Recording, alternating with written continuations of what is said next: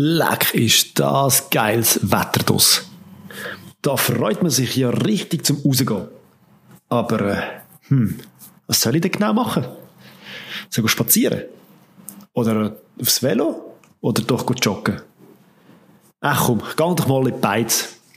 Die anderen haben sicher noch eine gute Idee für etwas, was man draussen an der frischen Luft machen kann.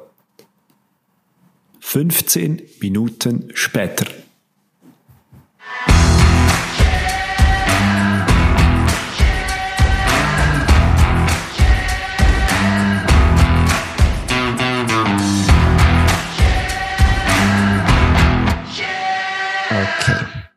Aufnahme läuft.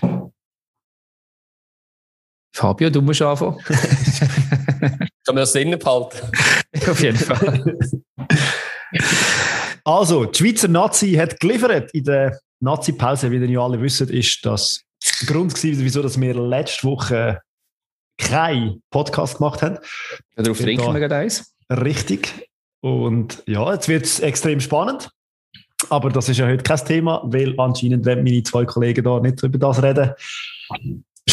Spannend bleibt es auf jeden Fall. Und ähm, ja, ich bin gleich gespannt, was äh, ihr aus diesen zwei Wochen mitgenommen habt. Fangen wir doch mal mit dem Oli an, würde ich sagen.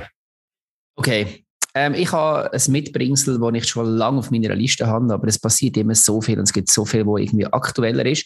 Und das ist jetzt nicht mehr ganz aktuell, aber ich habe das, wie gesagt, schon lange mit euch teilen.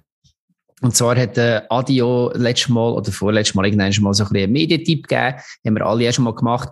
Und ich habe eine Fernsehserie, die ich im Moment gerade aufhöre, ähm, durch Binge, Binge, Binge heisst glaube ich. Ich schaue es einfach ganz viel. Ich weiss nicht. ich schaue es einfach an einem Stück. Und zwar ähm, Ted Lasso. Ted Lasso auf Apple TV. Ähm, hat natürlich einen Fußballbezug, sonst würde ich es nicht hier bringen. Es ist eine Komödie, äh, eine Serie. Es geht, ohne dass ich jetzt so groß erzähle, was so alles ähm, dort passiert, aber es geht ähm, grundsätzlich um einen englischen Fußballverein. Es ist ein ähm, Fantasy-Verein. Äh, AFC Richmond heißt der und der sucht einen neuen Trainer und man findet nachher den im College-Football-Trainer ähm, Ted Lasso, wo natürlich keine Ahnung von Fußball und keine Ahnung von Europa oder von England hat und so weiter was, ähm, also was, was eine Komödie ist. Und am Anfang hat man so ein bisschen das Gefühl, okay, das gibt so eine Fremdscham-Serie, aber schlussendlich jetzt sind, ähm, haben alle Charaktere mit der Zeit plötzlich überraschend viel Tiefe. Und ähm, wenn man Fußball gerne hat, wenn man gerne auch mal so ein bisschen eine Serienobig sich gibt, oder vielleicht zwei oder drei, dann schaut euch Ted Lasso an. Ich finde es göttlich auf Apple TV. Mein kleiner Mitbringsel diese Woche. Sehr schön, danke vielmals. Adi, was läuft in deiner Welt gerade so? In meiner Welt, äh, ja, ich, ich habe etwas jetzt ganz Aktuelles. Ich habe auch wieder äh, jetzt eine Woche mehr Zeit gehabt, um mir Sachen aufzuschreiben. Ich habe jetzt aber etwas sehr Aktuelles genommen vom, vom Sonntag. Dort äh, sind an einem Spieltag zwei Spieler Man of the Match geworden, was ja eigentlich schon falsch ist, rein von der, ja, rein von der Bezeichnung her, weil es mehrere sind. Und die sind nicht unbedingt durch ihre fußballerische Leistung zum Man of the Match geworden, sondern eigentlich, weil sie sich auch ein bisschen neben dem Spielfeld engagiert haben. Es geht nämlich um Spiel zwischen Newcastle United und Tottenham Hotspurs. Ähm, ist leider ein, ein Zwischenfall passiert auf der Tribüne, als, ein, dass eine Person oder ein, ein Mann zu Boden gegangen ist und dann wirklich müssen beatmet werden und dann hat der eine Spieler, der Sergio Regilon, hat dann, ist zum Schiedsrichter und hat gesagt, hey, da oben ist einer umgekehrt, dann müssen wir, äh, musst das Spiel unterbrechen. Und der zweite Spieler von Tottenham, der Eric Dyer, ist auf das Spielfeld, äh, auf die Spielerbank rausgerannt und hat am, glaub, ihm, wo von der Premier League ähm, als Arzt dabei ist, hat dann Oh, jetzt kommt ein schwieriges Wort, sehr bravo. Defibrillator dabei gehabt und hat ihn dort aufgeschickt gehabt. Und ähm, ja, man weiss ja, bei solchen Sachen, so Herz, äh, Stillstand und so, geht es eigentlich um jede Minute. Sekunde. Sie, ja, Sekunde sogar, ja, genau. Und ähm, ja, er ist auf dem Weg dann ins Spital gewesen, und nach 20 Minuten ist das Spiel weitergegangen. Und ja, ich finde es immer noch schön, eben, dass man äh, sagt, man sagt ja immer als Fan so, ja, die Spieler müssen sich auf, einen, auf einen Platz konzentrieren. Ich bin jetzt da mal froh, dass, wir, dass sich die Spieler auch mal ein bisschen um, umschauen, was auch auf der Tribüne passiert und so hat wahrscheinlich dem Zuschauer auch können das Leben retten Sehr eine schöne Geschichte. Dramatisch. Dramatisch, aber ja, doch schön am Schluss, ja. Und äh, eigentlich eine sehr, sehr eine gute Überleitung zu dem, was ich mir notiert habe und ich mitbringen wollte. Und zwar We Are Red, We Are White, We Are Danish Dynamite. Äh, was für eine geile Quali spielen denn die Dänen bitte? Und eben, Vorgeschichte, wir kennen es alle mit dem Ericsson, wie das gegangen ist. Einfach mal schnell die ganze Gruppe zu Boden geschlagen. Keiner hat bis jetzt ein Goal geschossen, jeden Match gewonnen. Ich weiß nicht, also das muss man einfach erwähnen, finde ich. Absolut. Und das sind wahrscheinlich genau so Momente, wo eine Mannschaft einfach so zusammenschweißt, wie wir es eben mit dem Eriksen hatten, am letzten grossen Turnier, wo, ja, wo schlussendlich dann halt so viel Prozentsatz mehr ausmacht, als ob jetzt der Gegner halt auf dem Papier die besseren Spieler hat oder so. Ja, und eben, ich meine, es ist in dieser Gruppe, es sind keine Gurkenmannschaften dabei. Sie haben Österreich, Israel, Schottland. Das sind nicht schlechte Mannschaften, aber auch keiner von denen hat es bis jetzt geschafft, das Goal zu schießen. Es sind, glaube ich, jetzt noch zwei Spiele. Ich bin gespannt, ob sie es durchziehen bis zum Schluss. Qualifiziert sind sie schon, oder? Ja, ja, schon lange. ja. Ja, das ist schön. Sehr schön. Ja. Das ist äh, das eigentlich schon gewesen, oder? Von der Mitbringsel. Ich würde sagen. Ja, starten wir in die Liga.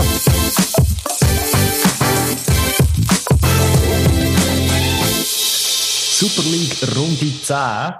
Das heisst, alle haben gegen alle schon mal gespielt. Und es geht wieder von neuem los sag mal, das zweite Quartal hat angefangen und ja, da hat es auch schon so ein bisschen Revanche gelöst gegeben, habe ich mal gehört oder gemerkt, nämlich sind ein paar Begegnungen, die schon mal stattgefunden haben und da hat es ein paar ganz, ganz empfindliche Niederlagen dabei. Wenn ich da an den FCB gegen Sion denke oder auch Servet und St. Gallen, das sind jeweils Kanter-Niederlagen im ersten Spiel und jetzt hat sich äh, jetzt hat's eine Revanche gegeben. Für die einen ein bisschen erfolgreicher, für die anderen weniger erfolgreich. Ja. Und was man auch noch muss erwähnen, bevor wir da in die Runde starten, es hat wieder sehr, nicht sehr optimale Schiri-Entscheidungen gegeben am Wochenende. Die kommen einfach nicht aus Diskussion raus. Also vor allem Schiri und Wahr. Das ist ja krass. Genau. Und äh, ja, aber... Perfekt für den Stammtisch. Richtig. Aber wenn wir schon von diesen Spielen geredet haben, die in der ersten, im ersten Quartal so ein bisschen äh, etwas zu bieten haben, dann hat der erste Match zwischen der ersten Mannschaft, wo wir jetzt werden besprechen, hat alle von der Sitz gerissen. Und zwar hat IB damals in Luzern 4-3 gewonnen. Der erste Match wieder vor Zuschauern. Ein riesen Match ist das gewesen. Und jetzt ist die Revanche gekommen. Und äh, ja, fast hat es gelangt für eine richtige Revanche. Ja, also für, vor allem, wenn man die Ausgangslage ja anschaut, eben, ähm, beim ersten Spiel ist, sind alle gespannt gewesen, wie es jetzt läuft. Damals war es der Göpsieger gegen den Meister gewesen. und man hat das mindestens medial noch so ein bisschen gleichgesetzt. Jetzt ist die Ausgangslage einiges klarer gewesen. Man hat gewusst, IB dominiert alles, Luzern hat noch keinen Sieg und von dem her sind glaube ich die Wettquoten relativ klar gewesen vor dem Spiel. Ja, man kann so auch sagen, es war ein Spiel gewesen, IB gegen den Vasic. Das ist noch geworden, ja. Genau. Würde böse Zunge behaupten, ja, aber würde man sagen, fangen wir doch ganz vom Anfang an. Oder äh, Adi, wie hast du das gesehen am Anfang? Ja, also am Anfang ist es einfach so gewesen, dass äh, ja, IB hat, ja, ist, ist irgendwie ein besseres Spiel gekommen. Also Luzern hat für mich jetzt nicht so, äh, also hat einfach jetzt den Griff, den Zugriff nicht so bekommen ganz am Anfang ähm, bis sie sich eigentlich selber äh, geschwächt haben. Also das Foul, das zum Penalty führt, würde ich eigentlich wie als erstes nehmen. Ich habe mir schon Notizen gemacht von ein, zwei Sachen, aber ich habe einfach geschrieben, gute Startphase von IB und nachher die Situation in der 29. Minute, wo äh, Christopher Pereira irgendwie, weiß auch nicht, einen Aussetzer hat und meint, man muss an, an Spieler von Luzern hängen im Strafraum. Ähm, ja, was jetzt zum Penalty führt, wo der Schulz verwandelt. Mir ist in dieser halben Stunde aufgefallen, dass, wenn IB gekommen ist, praktisch immer über links, über Garcia gekommen ist. Und dass dort schon sich so das abzeichnet hat, was der Fabio vorher gesagt hat, dass der Vasic hinten halt einfach ähm, einen bärenstarken Tag eingezogen hat. Und dann ist, wie du gesagt hast, ja, ähm, der Martins, der im Keien sich am Burg festhebt und ihn ja. mit am Boden zieht. Ja, unglücklich. Also einfach auch ein bisschen blöd. Ja, aber ohne Blödheiten oder ohne Fehler gibt es kein Goal im Fußball. Bekanntlicherweise. Und darum, Schulz ja, ist nicht nervös geworden, trotz dieser riesen Kulisse hinter dem Goal und hat dann Mitte links hoch, ähm, oder links Mitte hoch vers, äh, eben nicht verschossen, sondern verwertet, so ich will sagen. Und das hat das Spiel ein bisschen verändert, habe ich das Gefühl gehabt. Also, IB war ja nicht mehr so sattelfest gewesen, gerade nach dem Penalty. Weil das hätte ja dann schon auch noch, noch Chancen gegeben, eigentlich. Für Luzern. Sie hätten sogar noch können erhöhen Ja, also dort hat man kurzzeitig sicher, ich glaube, da war man wirklich geschockt aus, aus IB-Sicht, weil das hat man jetzt so nicht erwartet. Und der Schock ist ja nicht kleiner geworden, oder? Zehn Minuten später, wo der wieder Christopher Martins dann am Schluss eigentlich noch ja, mit Gellerup vom Platz fliegt. Ja. Ich, ich, glaube einfach, er hat irgendwie eine Affinität zu Luzern und vor allem zum Trikot. Eben, zuerst reißt er am Liebling und nachher steht er noch auf die Schuhe. Also ich weiß nicht, so, ich finde er einfach die Ausrüstung ja, mega cool. ja, kann, kann sein. Ähm, man hat, es ist ja diskutiert worden, ob das ein bisschen zu hart ist, das, die zweite gelbe Karte. Ich finde nicht. Ich finde, das ist eigentlich so die Linie, die man aktuell in dieser Saison hat. Und ja, es ist, es ist halt gell, von dem her unglücklich gewesen. Er ist in der Bewegung, den Fuß abzusetzen und der Ukrainic schiebt quasi seinen Fuß ähm, unter seinen unter. Es ist trotzdem rein recht, äh, vom, von der Auslegung vom, ähm, vom Recht ist es völlig klar, dass das eine gelbe Karte gibt. Aber es ist natürlich für den Spieler ähm, ja, unglücklich gewesen. Mega hart, ja. Ja, nachher könnte man sich ja, weiss ich, nachher könnte man sich eigentlich vorstellen, so, okay, wir führt 1-0, eben, man hat äh, den, so ein bisschen der Boxersprache reden, der, der Treffer gelandet als Luzern, ähm, ist dann nur mit einem Mal mehr, geht dann in die Pause. Müssen wir eigentlich sagen, so, ja, also, alle Trümpfe sind, äh, sind bei der Auswärtsmannschaft. Und dann hat wieder ein anderes Spiel angefangen, aus meiner Sicht, das ich nicht nachvollziehen kann. IB hat aber nicht nur einen Trumpf, sondern zehn. ja, ja, also, also ich habe ich has, ich has krass gefunden, ähm, wie die trotzdem, also ich finde, sie hat noch voll mehr, viel mehr Power als vorher. Ja, aber also ihr habt es ja, ihr habt es ein bisschen mit oder abbekommen von mir, meine... Scheine hässig ja. Wie sehr ich hässig war nach der zweiten Halbzeit, ähm, ohne jetzt zu viel vorzugreifen, sondern man, kann jetzt auch, wie, de, wie das angefangen hat, es haben noch andere noch ein bisschen mehr mitbekommen. Also ich muss ganz ehrlich sagen, das ist, äh, das ist etwas vom Naivsten gewesen, was ich jemals auf einem Fußballplatz gesehen habe, was Luzern in der zweiten Halbzeit gespielt hat. Ich weiss, IB, Übermannschaft, ähm, ja, aber wenn man halt gar keine Entlastung hat, dann ist es eigentlich äh, eine gute Leistung, dass man erst in der 94. Minute das 1-1 bekommt. Also du meinst vor allem, dass Luzern dann sehr passiv war, dass sie sich aufs Verteidigen konzentriert ja. haben, obwohl sie eine mehr sind, obwohl sie 1-0 geführt haben. Ja, also, sehe ich den Punkt. Verteidigen nicht unbedingt. Also es geht mir schon darum, äh, ich, mir ist bewusst, äh, Stärkeverhältnis, dass das sehr, sehr hart wird. Und mir ist bewusst gewesen, dass wir sehr, die werden tief stehen bleiben. Mir ist eigentlich nur darum gegangen, äh, irgendwelche Gegenstöße rausholen oder es hat zwei, drei Szenen gegeben, wo man ab, abgeschlossen hat, ein bisschen ja, ein bisschen überschnell, statt einfach mal eine Deckfahne runterzugehen, einen Eckball rauszuholen, mühsam, dreckig spielen. Äh, ja, man hat irgendwie versucht, einfach gar nichts zu machen. Und ja, vielleicht ist das einfach die Übermacht von IB gewesen, aber ich glaube, das müssen wir cleverer spielen. Wie weit kommt das einfach auch, wenn du, wenn du aus so einer Serie rauskommst? Wenn du einfach sagst, okay, hey, wir brauchen, also jetzt, jetzt wenn wir den, den Sieg einfach festheben und jetzt riskieren wir gar nichts, weil, weil da ist jetzt so viel wert also ich glaube glaub, kaum, dass so kommuniziert worden ist, weil der laufst wirklich ins Messer rein. Also, ja, aber das ist ja das, was ja, die meinst, ist natürlich auch unterbewusst manchmal, oder? Dass genau. du Selbstbewusstsein nicht hast und dann nicht den einen Lauf gegen vorne gehst, oder? Weil man muss schon sagen, am Schluss braucht es nicht so viel. Am Schluss braucht es ein, zwei Spieler, die halt dann sich einfach Lungen aus dem Leib säckeln. Man muss ja sagen, man kann fünfmal auswechseln, was am FCL auch nicht so viel bringt, wenn man eigentlich sozusagen kaum mehr genug Spieler auf die Bank bringt, oder? Das ist so ein bisschen das andere Thema. Ja, aber vielleicht, vielleicht kann man es so erklären.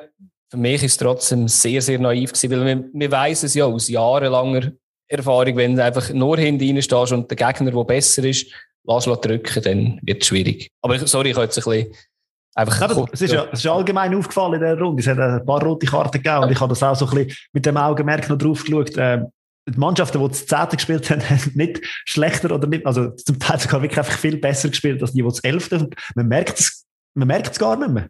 Und du kannst eben, also klar gibt es dann die Situationen, wo du dann reinlaufst und dann kommst du einen roten über und dann kassierst du zwei, drei Goal, weil du wahrscheinlich unsortiert bist. Aber jetzt, äh, je länger der Match dauert, umso weniger hat man das gemerkt. Auch beim, bis, äh, bei Lausanne, wo eine rote hast du praktisch nichts gemerkt. Aber ja, logisch. Ja, wenn wir da bei dem Punkt auch gerade mal noch schnell das Goal ähm, besprechen, das nicht anerkannt worden ist vom Fasnacht, was glaube ich eins hätte müssen sein, oder? Ist kein Goal, wird nicht diskutiert an dem Stammtisch, ganz einfach. Nein, Glück. Wir wollen nicht, dass es eins ist, also ich sage Nein, Glück gehabt und ja, aber da wird auch verschieden ähm, ja, so Euro, im, Euro, Im Nations League Final hat man es pfiffen, äh, nicht pfiffen, jetzt pfeift man. Äh, ja, also ich weiß nicht. Ich weiß ja gar nicht, ob die Chiris die Regeln auch wirklich, wirklich kennen. Aber, oder ob man es nicht gesehen hat, ganz einfach. Ja, eben nicht gesehen, gilt einfach nicht, oder? Also, also ein Goal muss angeschaut werden. Ähm, ja, weißt du, man, man kann ja sagen, aus der Fanbrille so, ja, Glück gehabt. Ich bin halt immer der Meinung, man sollte so etwas immer kritisieren, weil nächstes Mal trifft es eigentlich in die andere Richtung. Aber ja, also ich finde es, ja. Also genau für das hat man ja den VAR, damit genau solche Situationen, wo, und das glaube ich absolut für den Schiedsrichter vor Ort, nicht sichtbar sind oder sehr, sehr schwer, dass er die Unterstützung hat. Und wenn dann aus, aus Volkenswil nicht eingegriffen wird, dann, dann muss man wirklich darüber diskutieren, wieso dass man ihn braucht. Ja, eben, und ihr wisst ja, also wir haben es ja schon oft besprochen, oder? Wir sind ja eigentlich für den VAR, aber eben, man muss sagen, wenn es dann so ist, dass der einfach nur einer mehr ist, der Fehler macht, dann muss man sagen, der bringt er wirklich nichts. Aber äh, ich bin immer noch der Meinung, dass das muss man bekommen. Und ich hoffe, dass die Kritik, die es jetzt hagelt nach dem Spieltag, dass die auch ein bisschen hilft. Gut, es hagelt einfach Kritik in beide Richtungen. Also auf der Schiri auf dem Platz und der War. Das sind ja beide jetzt im, weil das hat, beide Richtungen hat es Entscheidungen gegeben, wo man kann, ja, ja. zumindest anzweifeln. Ja. Mir fällt einfach auf, um da vielleicht, äh, und nachher können wir das Thema auch zumachen, aber ich habe das Gefühl, in dieser Saison, in dieser zehn Runden, die wir bis jetzt gesehen haben, ist der War extrem zurückhaltend. Ja. Und ich finde einfach, wir diskutieren fast jede Runde über irgendwelche Schiri-Entscheidungen und das darf einfach auch nicht sein. Sei es der War oder sei es der Schiri. Ja. Und so kommst du einfach nicht aus dieser Negativspirale raus. Und ja, momentan regen sich mehr Leute auf über den War und über die Schiri-Entscheidungen als. Können wir noch etwas besprechen, wenn wir gerade bei dem Thema sind? Wegen War und Schiri blamen. ja, ich will nicht das raus, sondern äh, die, äh, der Ausflug vom von Balmos in der 80. Minute, wo äh, stand über mein Haupt, ich weiß gerade nicht, wer er abräumt, er räumt, glaubt, äh, äh, ich weiß gerade nicht mehr. Der Luzern-Spieler ab, ich weiß, er ist nicht allein, sondern äh, der eine Verteidiger läuft mit, mit dem Luzerner Stürmer. Aber es gibt Gelb. Und für mich ist so, also, wenn der von Balmus dort nicht ist, dann gibt's, also wenn, der, wenn er einfach vorbei rennt, gibt's Goal. Und ich verstehe dort nicht ganz, wieso es dort keine Notbremse geahndet worden ist. Aber das hat man, ich habe jetzt auch nie gehört, dass das zur Diskussion gestanden ist, weil immer über das andere diskutiert worden ist. Also, das, ist aber das ist auch, das ist schlimm. Ja. Ja, aber wir hatten so eine Situation auch noch in einem anderen Spiel gehabt, wo auch der letzte Mann irgendwie abgeräumt wird, wo dann der Schiedsrichter zuerst nur gelb gibt. Ja, bei das Basel. ist das Servet gewesen, Basel, ja genau. Ähm, nur gelb gibt und der, der War sagt, hey, nein, es ist im Fall der letzte Mann, der hat können aufs Goal zuziehen Es muss rot geben und dann haben wir das Gleiche. Ich, also ich weiß nicht, ob die Schiedsrichter im Moment verwirrt sind, ob das wie nicht mehr klar ist. Aber das ist jetzt etwas, was so sonnenklar ist, wo eigentlich auch ja seit Jahrzehnten so praktiziert wird. Also für euch ist das auch rot gewesen? Also ich, ich hätte rot gegeben, ja. Okay. Also ich, ich, bin, ich habe es einfach nie... Aber es ist kein, also was nicht, aber Fehlentscheid ist halt immer so, dass, ich finde das Wort noch relativ spannend, Fehlentscheid. Also äh. man kommt dann immer irgendwo noch so, ja, also aus dieser Sicht kann man vielleicht sagen, dass es so ist. Und ich glaube, das, das ist für Chiri auch extrem schwierig. Mhm. Dass man dann wirklich immer so argumentieren kann und sagen, man sieht es ja dann in 7000 verschiedenen Zeitlupen am Schluss, dass er einen Fehler gemacht hat. Und ich glaube, es ist, es ist nicht einfach. Und es tut mir leid, aber äh, ich glaube, im Schiri-Bashing, das geht jetzt durch die ganze Runde durch. Ja, ja, also das nicht jetzt das letzte Mal gewesen, ja. Aber, aber eben, das ist wieder so eine Situation, wo du musst sagen, ja, für das hast du doch genau den Wahr. Also ja. eben, nur eines. Fair enough. Also nein, das ist jetzt etwas, was ein Schiedsrichter schon auf dem Platz muss sehen. Aber dann allerspätestens der Wahr. Aber ja, vielleicht laden wir mal einen Schiedsrichter da in die Sendung ein und der erzählt uns dann, wie es wirklich ist und dann das sagen wir dann nie mehr ah, das, ist eine gute Idee. das ist eine gute Idee. Ja, und dann 94. Minute alles nichts genützt. Alles hat nichts genützt, dass der Schiri Fehlentscheidungen gemacht hat. Du kommst trotzdem noch ein Goal und das ist einfach, das ist ärgerlich. Vor allem auch ja. Strategie halt, oder? Also, oder wie es, wie es stand ist, halt, oder irgendwie zuerst, äh, der Gentner wird eigentlich ausgetanzt ja im äh, Strafraum, das kann passieren. Und dass dann der Ball noch abgefälscht wird bei dieser Flanke, dass er genau optimal vor die Füße vom Gamalö kommt, ja, das, ja, aber, aber das muss man sich auch erarbeiten, aus meiner Sicht. Also von dem her, ich, ich finde es absolut verdient, auch wenn es in der 94. Minute ist. Natürlich. Äh, also ja. Ja, und ich ja. meine, es, also für IB ist es also natürlich immens wichtig, weil die brauchen die Punkte im Moment äh, ums Titelrennen. Es ist, wie gesagt, sie sind klar die stärkere Mannschaft gewesen. Jetzt kommt natürlich wieder das, wenn du hinten liest, dann musst du auch mehr machen, als, als wenn du führst und, und wenn du IB bist sowieso. Ähm, ja, für, für Luzern extrem bitter, für IB auch nicht wirklich befriedigend, habe ich das Gefühl, der eine Punkt. Ähm, das vielleicht zum Abschluss von dem Spiel noch. Was, was löst das bei so einem Team aus? Also, wir haben wenn wir Luzern jetzt nochmal nehmen, die Situation in der letzten Saison gehabt, wo man gegen Basel ein Spiel in der letzten Sekunde, ähm, glaube sogar verloren hat. Ja, genau, es ist noch gedreht worden. Und aus dem Spiel ist extrem viel Power rausgekommen. Das heißt, alle Spieler haben Ende der Saison gesagt, hey, das ist der Moment gewesen, und das hat uns so unglaublich angeschissen. Dort sind wir nochmal noch zusammengerückt und sind stärker geworden. Ähm, kann das so ein Moment sein jetzt? Hoffen wir es.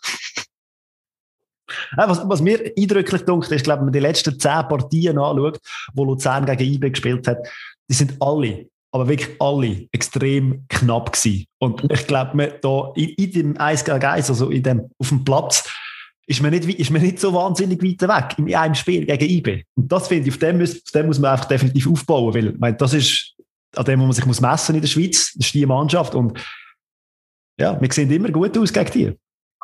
Ja, wir sagen, oder? Also, man kommt aus einem Spiel gegen Basel, wo man als Luzern eben äh, gut gespielt hat, Punkte mitgenommen hat. Man kommt jetzt auswärts gegen IB mit einem Punkt raus.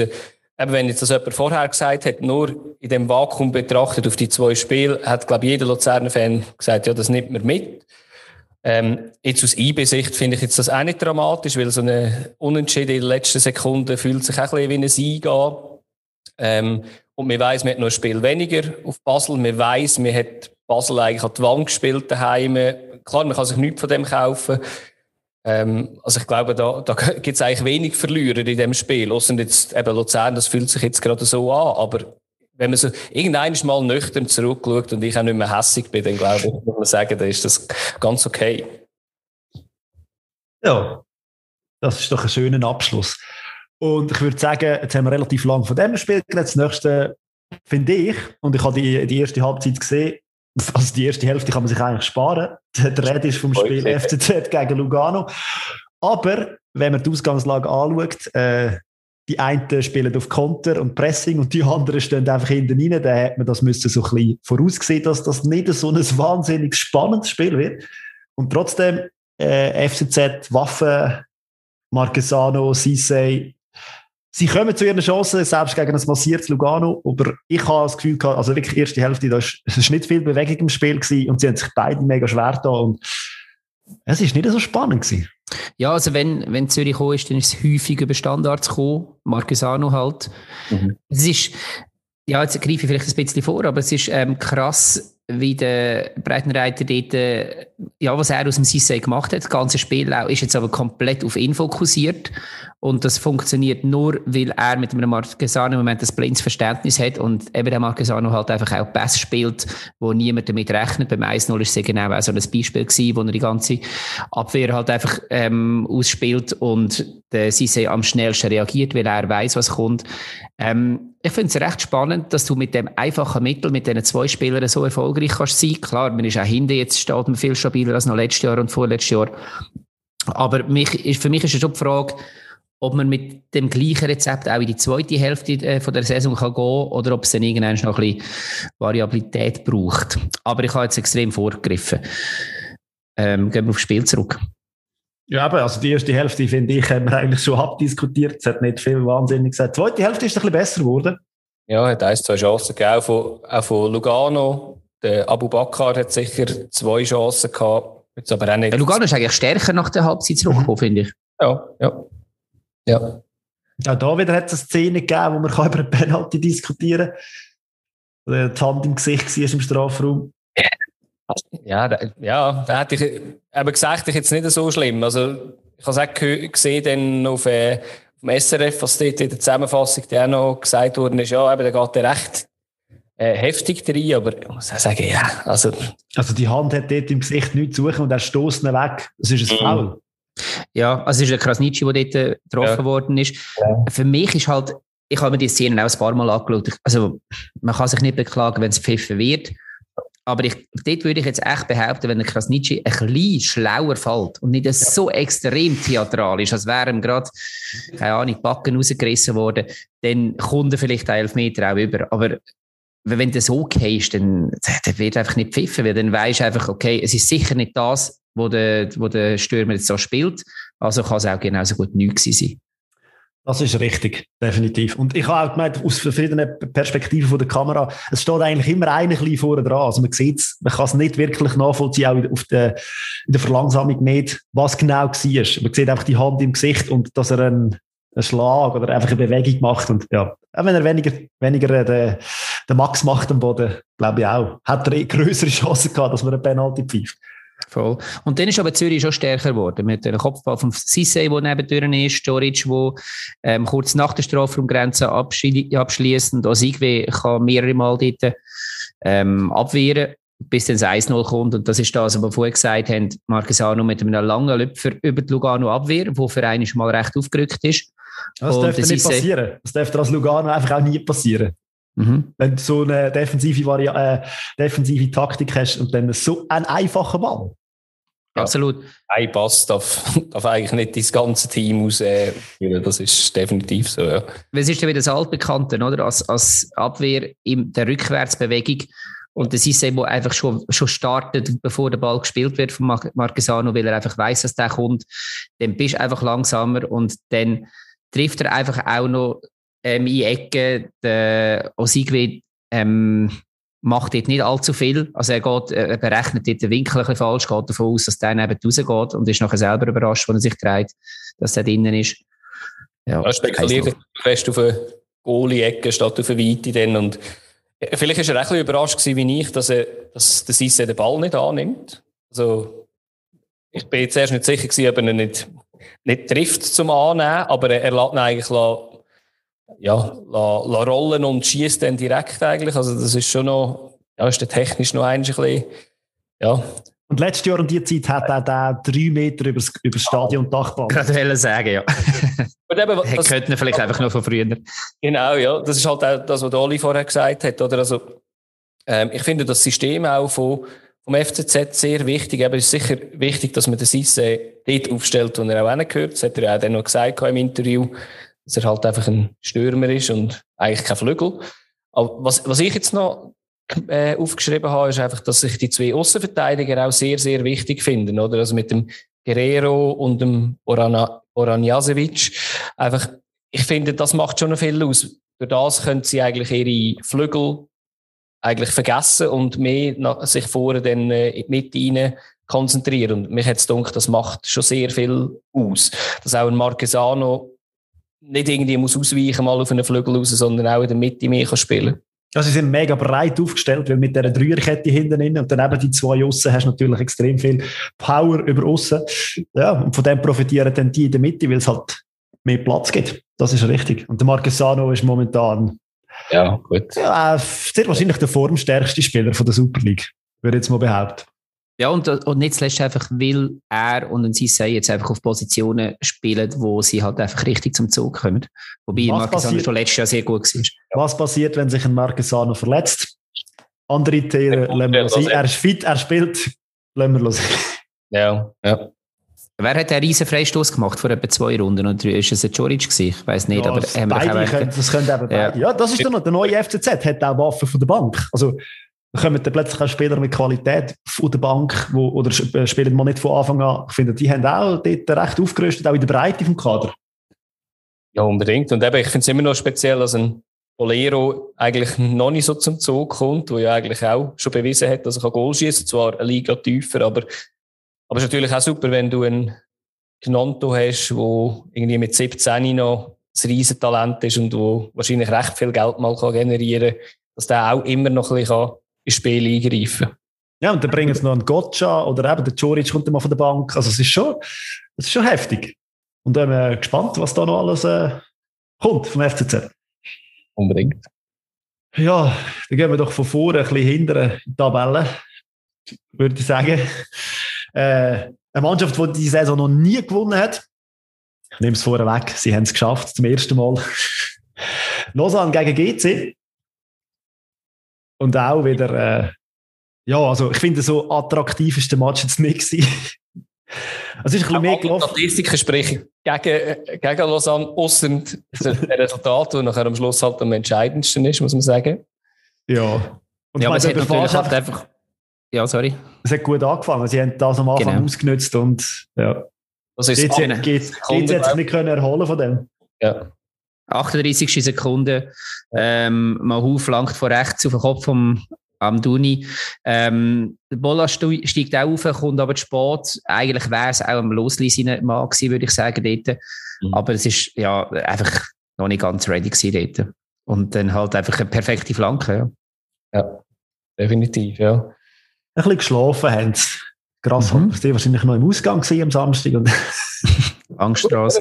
dann schnell weitergegangen, oder? Also, die nächste Sache, die ich mir aufgeschrieben habe, war ja schon das 2-0 ähm, obwohl dort, äh, muss man sagen, dort kann man nicht schlafen. Dort, äh, nach dem Schlag ist man, also nach dem Paukenschlag ist sicher jeder wach gewesen. Irgendwie aus, also es irgendwie etwa 28 Meter. Kann man an Puerta. Ich finde find das eben noch, ich habe einen mega speziellen Freistoß gefunden, weil im, SRF Goal, glaube ich, oder auf Blue hat, haben sie den, den Goal ein bisschen in, äh diskutiert und wieder über eine Zwei-Mann-Mauer. Und ich muss ganz ehrlich sagen, aus 28 Metern ähm, und die Spieler sind so aufgestellt gewesen, dass es eine Flanke hat können geben und dann von dort mal so abziehst, ich glaube, mit dem hat der Goalie auch einfach auch nicht gerechnet. Und also, mhm. Irgendeines muss ja sagen, das ist einfach gut gespielt, oder? Also, da kann man, es, es gibt manchmal ein paar Schüsse, wenn sie weit her sind, wo man einfach nicht kann haben. Also, ja. Das war schon unhaltbar so. gewesen. Also da hättest du dir wahrscheinlich auch eine Firma-Mauer können herstellen und dann wären logischerweise auf der anderen Seite dann aber auch äh, Lausanne-Spieler frei gewesen und dann hätte er können eventuell eine Flanke machen, weil er dann, aber eben. Ja. Geiler Freistoß, ja. super Goal, sensationell. Voll. Und dann hat man sich aber dann ähm, als Lausanne angefangen zurückzuziehen. Zuerst mal Kopfball von Pusic rechts vorbei und dann ganz allgemein ist GC häufiger gekommen, viel über links. Ähm, der Herz kommt der Ball über vom Sene, kommt aber nicht am Dia vorbei. Dann Kann haben wir, äh, ja. ja. Dann ja, habe ich mir das letzte Dass der Pusic zum Kopfball kommt. ja, ist eigentlich äh, Satire schon fast, oder? Das also.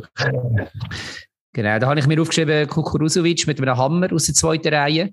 Äh, Gomez kann den Ball aber nicht am, nicht aufs, nicht am Goal Beziehungsweise nein, er lenkt noch am Goal vorbei. Genau, das ist hätte ja nicht noch das zweite Mal, also dort hat er zweimal eigentlich, würde ich sagen, geht sie noch im Spiel behalten.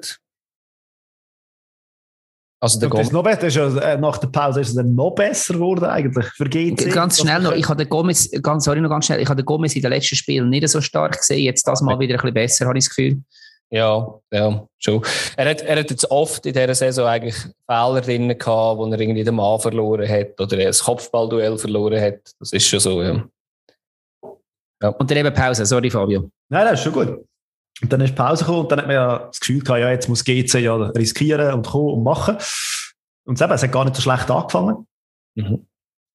Dann kommt der Schafik ein gelb-rot über in der 55. Minute. Das ist auch sehr blöd. Oder so ein taktisches mhm. Ball, wo er auf den Gegenspieler zu lang hat. Wenn er ein bisschen früher loslässt, kommt die Gale vielleicht nicht über und noch mit einer Verwarnung davon, aber er hat einfach fast darum bettelt eigentlich, oder? Also. Ich finde die Aussage auch noch, hat ich auch angehört, ich habe die noch lustig gefunden, wenn er ein bisschen früher loslässt. Also das Foul ist ja gleich ein Foul. Ja, ja. Nein, das ist gelb, weil er ihn einfach gerne gehabt hat und noch ein bisschen mehr umarmt hat. Also, also die Situation hat sich nicht verändert, indem er einfach ein bisschen länger gehabt und der Schiri hat Nein, regeltechnisch nicht. Das ist halt einfach wahrscheinlich für das Gefühl vom, vom, äh, vom Schiri wahrscheinlich. Ja, ja. Auch über, ja, und, über das und der Einfluss auf... wo du das so gerne hast, oder? Genau, und der Einfluss auf die Situation wäre wahrscheinlich geringer gewesen. Aber natürlich, klar, es, man hätte sich ja nicht dürfen beklagen Und ich finde auch die Situation, wenn man sie anschaut, sie ist nicht gefährlich in dem Sinn gewesen. Er hat sich ja dann den Ball wieder zurückgespielt, hat sehr wahrscheinlich eine Flanke und in der Mitte jetzt relativ gut ausgesehen. Lausanne ist gut parat in dieser Situation. Also ich weiß nicht, ob er das Foul unbedingt hätte müssen nehmen, aber ja, wenn, vor allem wenn du Geld gehabt hast. Ja. Nein, das definitiv nicht. Ja. ja. Und vor allem, es ist notabene sehr wahrscheinlich der erfahrenste Spieler von Lausanne. Ich glaube, er ist 35. Also sicher der älteste, ja. Ja. ja. Ja. ja, aber nachher, also ich weiß nicht, ob ihr zwischen ihnen noch etwas habt. Ich habe nachher auf die nächste saublöde Szene. Der Handball-Goalie. Das Handball-Goalie, ja, vom Suzuki, wo erst 10 Minuten auf dem Feld war. Und ich muss sagen, ist auch absolut ohne Not gewesen, oder? Ich würde gerne auch mit euch über Szenen diskutieren, wo schöner Fußball gespielt wird. Ich habe in dem Spiel nicht wirklich viel gesehen, weil alle Szenen sind eigentlich eben so, so Fehler oder dumme Sachen gewesen. Ja, aber ich meine, der hat ja dort nicht, also es ändert ja nichts, aber der hat ja nicht ernsthaft wollen, den Ball mit der Hand stoppen, sondern der ist einfach motorisch sehr un, ungeschickt aufgesprungen und hat irgendwie die Hände noch zur Hilfe genommen und dann kommt der Ball dort rein. Wie gesagt, ändert nichts, aber ich kann mir jetzt nicht vorstellen, dass ein, ein Spieler in der obersten Schweizer Liga bewusst im Strafraum mit, dem Ball, äh, mit der Hand den Ball stoppt. Ja, was auch nicht bewusst war, ist wahrscheinlich ist, äh, nachher der Penalty, oder, wie der ausgeführt worden ist, oder? Das ist ja dann auch noch ein bisschen ein Glück dabei gewesen mit Pfosten, Pfosten und Goal, oder? Das hey, besser kannst du auch nicht schießen. ja, ja, ist, ist sehr gut geschossen, ja. Hey, gut ausgesehen, auf jeden Fall, ja. Ja, ja und der Penalty, gell, da kommt gerade schon der nächste. Da finde ich, haben sich sicher zu relativ... Darf ich dich noch rasch einhängen? Nein. Äh, Wieso frage ich eigentlich? Oder? Ich weiss ja, was das Antwort kommt. Mach einfach. Ich das gefunden. Der, sie haben ja den Joel Geismann wieder ausgraben nach zehn Monaten Verletzungspause. Dann kommt er auf, auf, äh, aufs Feld und zwei Minuten später muss er wieder runter, weil er verletzt ist. Und dort habe ich wirklich so gedacht, ey, also, äh, als erstes so zum Uhren leid für ihn, dass er, äh, Gute Besserung noch von dieser Seite von uns. Ja, unbedingt. Er lässt sicher zu. Ja, unbedingt. Was sonst, oder? Jetzt ist er ja verletzt, jetzt hat er Zeit. Nein, aber ganz ehrlich, das äh, kann ich mir irgendwie so nicht vorstellen. Also klar, eben, vielleicht ist man lang weg gewesen. Ich hoffe jetzt, es ist jetzt auch nicht eine schlimme Verletzung, sondern vielleicht, dass er einfach zu wenig aufgewärmt ist oder so. Aber jetzt habe ich dann schon gedacht, das, das dürfte schon nicht passieren, weil solche wechseln dann mit fünf Auswechslungen noch sehr weh. Aber das passiert, da habe ich das Gefühl, in der letzten Zeit immer wieder häufiger und auch wenn man zum Beispiel gerade den FC Luzern anschaut, da gibt es auch so ein paar Beispiele. Mhm. Aus einer langen Verletzung kommen, dann spielen sie wieder ein Match und dann passiert wieder etwas und dann bist du wieder länger weg. Es ist mühsam, ja. ja. Aber irgendwie, ja, ich weiß nicht, ob die jetzt stark forciert werden, weil sie unbedingt wollen und dann passiert wahrscheinlich ja. irgendwie so. Ja. Das habe ich also lustig gefunden. Weißt, wenn jemand einen Monat oder ein paar Wochen weg ist, dass man zu früh reinbringt, das kann es ja immer geben, oder? Aber jemand, der zehn Monate weg ist, kommt wahrscheinlich nach zwei, drei Wochen bis topfit bist, eigentlich nicht so drauf an. Aber du eben, vielleicht Körper ist manchmal äh, eine Wundertüte. Aber sorry, ich habe dich noch. Du hast zum nächsten wunderschönen Penalty. Beziehungsweise nochmal Schiedsrichter-Bashing. Ja. Also, ist für mich ein normaler Zweikampf. Weiß nicht. Aber sie lassen sich mega übertölpeln, also das darf auch nicht passieren.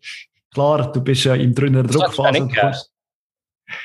Ja, also. Ja, er ist schon nicht innerhalb vom Strafraum gewesen. Nein, also es ist wirklich, das Foul, das Foul ist außerhalb und dann gehen sie zusammen so ein bisschen äh, im Gerangel noch rein und der Schiri pfeift dann eine Penalty. Also, also, also, also, also das Foul fängt außen an. Das Foul hat ganz klar Außenstand gefunden. Der Schlag kommt außen, ja. Genau. Ja, aber es kommt ein bisschen darauf an, was man halt als, als äh, ursächliches Foul nimmt, oder? Ob man äh, das Heben nimmt, was außerhalb stattfindet, oder mich denkt, er kommt mir ja dann irgendwie am Fuß ein bisschen weit an, ob man denn das nimmt, und das hätte ich jetzt behauptet, ist innerhalb, aber das ist, ja, eben, das hat man, für das hat man ja den War, der das könnte anschauen. Hätten wir ja, genau. Genau. Ja, und der Puertas macht das sehr, sehr sicher. Ja, der links, genau. ist recht witzig, oder, wie er rum, rumhüpft, äh, Moreira dort. Er hat irgendwie also ist so hin und her gehüpft auf der Linie und irgendwie hat er, hat er nicht erwartet, dass der Puertas, glaube so schnell schießt und ist irgendwie dort noch ein bisschen am Rummaxen gewesen und hat dann eigentlich schon gemerkt, oh, jetzt ist der Ball schon drin. Das ist eigentlich Stopp, glaube so quasi, oder? Ja, genau. Ja, genau, das Rummaxen macht dann auch müde. Ja, das sage ich. Machst du auch irgendeinen schon nicht mehr. Genau. Rummaxen übrigens, sehr schönes Wort. Danke vielmals für den. Gut. Dann, äh, Sag alles Servet. Ja, ich hätte jetzt zur Beruhigung zuerst CEO FCB, wobei es kommt. Ja, wie du willst. Du bist Chef in diesem Segment. Nicht, oder Nein, machen wir zuerst St. Gallen gegen Servet. Und Servet, okay. wie man es, äh, St. Gallen, wie man es kennt. ich muss noch schnell etwas sagen zu, zu Servet. Ähm, ich habe dort vor dem Spiel so ein bisschen das Augenmerk vor allem auf Omer Agic gerichtet, mhm. der Goalie, der ja einen unglaublich maximal ähm, schlechten Einstand gefeiert hat, letztes Spiel gegen IB, wo man ja so richtig auf den Deckel bekommen hat und dann er, also nach, nachdem der richtige Goalie raus hat müssen, mit ähm, reingekommen ist und dann eben einfach zuerst einmal vermöbelt worden ist von IB. Und jetzt ist er reingekommen und ähm, gegen St. Gallen und hat aber am Anfang eigentlich gar nicht so schlecht gespielt, weil St. Gallen, wie du gesagt hast, zuerst mal wieder recht viel Druck gemacht hat. Er hat aber auch ein bisschen mehr Unterstützung gehabt als im letzten Spiel. Also im letzten Spiel ist er vielleicht ein bisschen schlecht weggekommen, weil dort ist der irgendwann der Bamm gebrochen gewesen. Aber ja, auf jeden Fall, der ist schon im Fokus gewesen, ja. Und ich also, muss ganz ehrlich sagen, die Halbzeit recht geil gefunden von St. Gallen. Es ist wirklich eigentlich eine sehr, sehr gute Halbzeit gewesen. Und so wird man eigentlich sehen, wie eine Mannschaft auch Fußball spielt. Draufgehen, aktiv sein, pressen und auch geil zusammenspielen. Und so haben sie sich ein paar Chancen rausgespielt. Und ja, am Schluss ist eigentlich das 1-0 einfach zu wenig. Es ist wirklich einfach zu wenig. Ja, voll. Ich habe vor allem das Gefühl gehabt, wie du sagst, es hat ein schönes Zusammenspiel gehabt, es sind ähm, schöne Flanken geschlagen worden, ähm, häufig Ruiz oder Görtler. Aber nachher hat wie einfach auch, ähm, wie soll ich sagen, die Klasse auch gefehlt, um den, die auch wirklich schön verwerten im Abschluss und ja, aus dem etwas machen. Ich finde es so lustig, oder? Dua und Besio das mal, oder? Das ist ja immer das, das äh, ja, das Würfelspiel, wer, welche Stürmer spielen und welche dann wieder in der Halbzeit ausgewechselt werden. Ich finde es so lustig, eben, jetzt sind ja zwei ganz, ganz ähnliche Typen mit Dua und Besio auf dem Feld gewesen. Ähm, ja, aber ich, ich bin immer so ein bisschen Fan, wenn man so ein bisschen verschiedene Spielertypen hat, weil eben Besio hat jetzt eben eine sicher liegen, eine Chance, aber das kann man vielleicht dann auf seine Jugend schieben. Dafür der Quattro Dua, recht geiles 1-0, äh, muss man sagen. Mega coole Flanke, also mega schöne Flanke vom Görtler. Gut, er äh, hätte können ein Buch lesen oder einen Kaffee trinken dort auf der rechten Seite. Ja, gut. aber, weit und breit, weit und breit kein Servet-Spieler gestanden. Ja, ja, und auch der Dings, der Dua gegen, gegen den Innenverteidiger von, von Servet ist auch zu frei gewesen, muss man sagen. Aber beides muss man zuerst so machen, selbst ohne Bedrängnis. Nicht ganz einfach, aber ja, aber der Ball hat sich perfekt gesenkt, genau im richtigen Moment. Das ist wirklich geil. der Ball hat ja richtig noch Druck gegeben auf, den, auf den Kopfball, also es mhm. hat mir richtig gefallen. Vielleicht wird ja aus dem Görtler noch mal so ein richtiger rechter Flügelflitzer. Aha, ich meinte, du sagst Fußballer. ähm, wir haben jetzt viel über St. Gallen gesagt. Servet hat schon vor dem Goal zum Teil haarsträubende Fehlpässe im Aufbauspiel gemacht. Gehabt die scheinen, die haben, mich, haben mir einen recht schlechten Eindruck gemacht an dem Nachmittag allgemein. Ja, also ich habe es gefunden, es hat beim Goalie angefangen. Die Zuspiele zu den Verteidigern sind nicht immer sehr, sehr glücklich gewesen.